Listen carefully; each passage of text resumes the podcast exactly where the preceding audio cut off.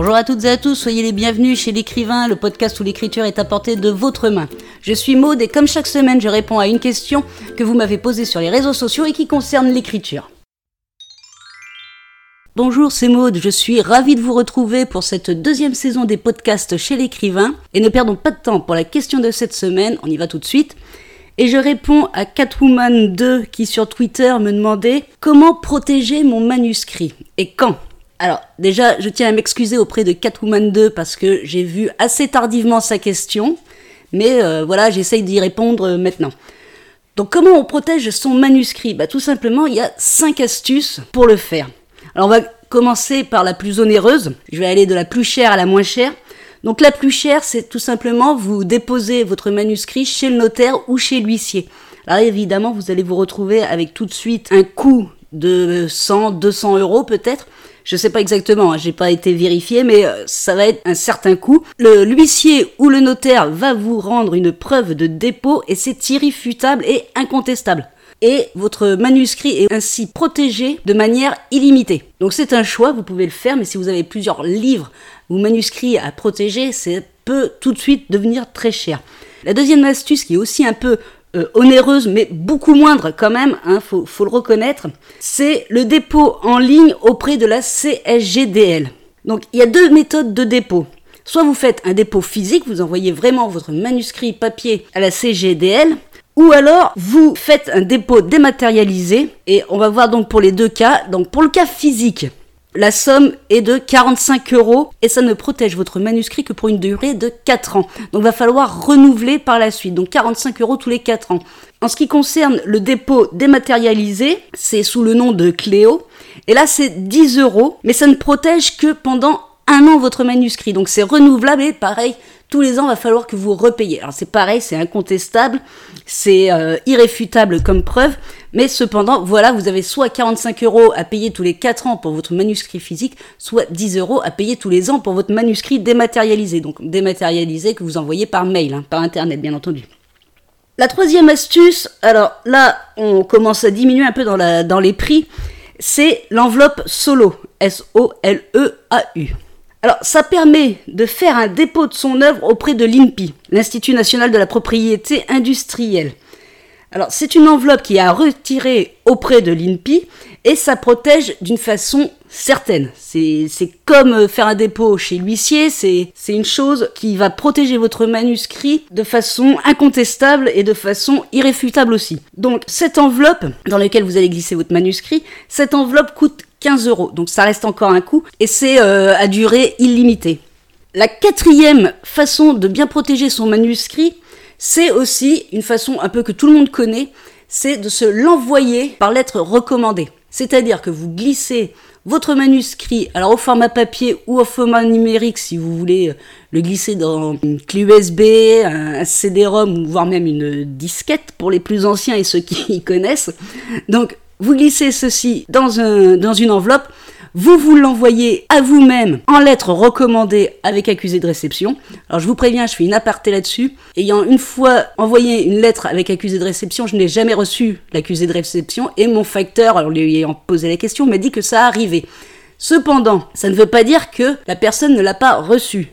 C'est juste que c'est perdu dans les limbes de la poste, donc pas de problème. L'important c'est que vous, vous receviez votre manuscrit à votre adresse et surtout, surtout, soyez pas hyper ravis quand vous le recevez, n'ouvrez pas votre courrier, laissez-le fermé. Il ne faut jamais, jamais, jamais l'ouvrir. Parce que c'est le cachet de la poste qui va faire foi de l'antériorité de votre livre, et c'est le fait qu'il soit fermé aussi qui va prouver que vous êtes l'auteur originel de ce manuscrit. Donc effectivement, ça c'est un procédé qui est quand même hyper simple, qui est très peu coûteux parce que c'est le prix d'un envoi par recommandé.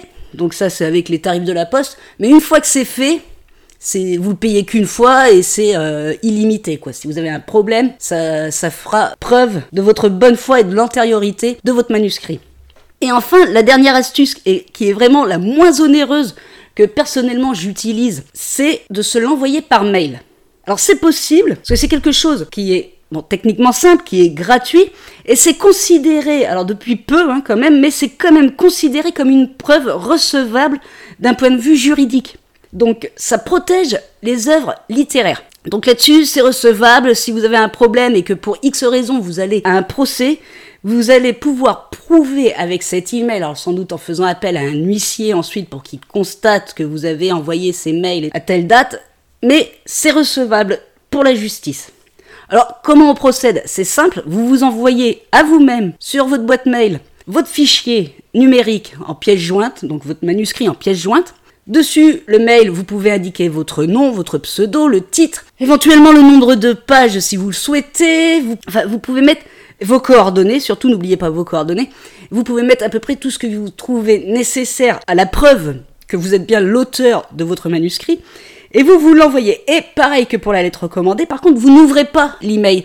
Vous prenez une fois qu'il arrive dans votre boîte mail et vous le rangez, vous le transférez dans un dossier qui est euh, courriel par exemple de protection ou email de protection des manuscrits. Comme ça, vous les aurez tous dans le même dossier de votre boîte mail et vous n'y touchez pas. Donc voilà ce que je pouvais vous dire sur euh, comment protéger les manuscrits. Ça, ce sont les cinq façons de les protéger. Donc, comme vous pouvez voir, il y a un peu de tout et à tous les prix. Maintenant, quand est-ce qu'il faut protéger son manuscrit? Alors, la façon la plus classique, le moment le plus classique où on protège un manuscrit, bien entendu, c'est quand il est terminé. Une fois que vous avez terminé. Alors, protégez-le peut-être avant de l'envoyer à des maisons d'édition. Protégez-le aussi si vous mettez certains extraits, rien ne vous empêche de faire la même procédure, utilisez pour ça les mails. C'est pour ça que c'est très simple et très c'est gratuit.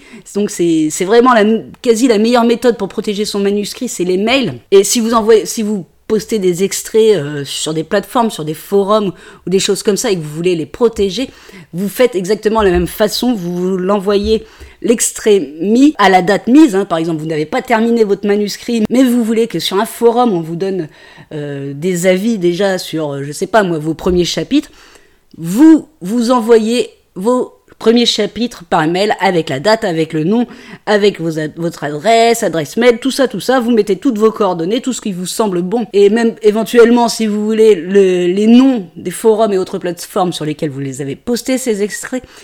Et comme ça, vous pouvez vous le faire à chaque fois que vous postez un, chapitre sur une plateforme, par exemple, ou sur un forum. Ça protégera vos écrits, et c'est gratuit, et ça va vite. Donc franchement, ça serait idiot de s'en priver. Mais la plupart du temps, le meilleur moment où il faut protéger son manuscrit, c'est une fois que ce dernier est complet et on peut dire juste avant que vous l'ayez envoyé à des maisons d'édition ou que vous l'ayez auto-édité. Voilà ce que je pouvais dire Catwoman 2 pour ce qui est de la protection du manuscrit. Voilà pour la réponse de la question de cette semaine. Si vous avez envie d'apprendre l'écriture ou de développer un peu votre style, je vous offre une formation, tout ça gratuitement. Vous trouverez le lien en description de ce podcast. Si vous avez envie de me poser une question sur l'écriture, n'hésitez pas à me contacter sur les réseaux sociaux. Sinon, je vous retrouve la semaine prochaine pour la réponse à une nouvelle question. En attendant, bonne écriture à toutes et à tous et prenez soin de vous.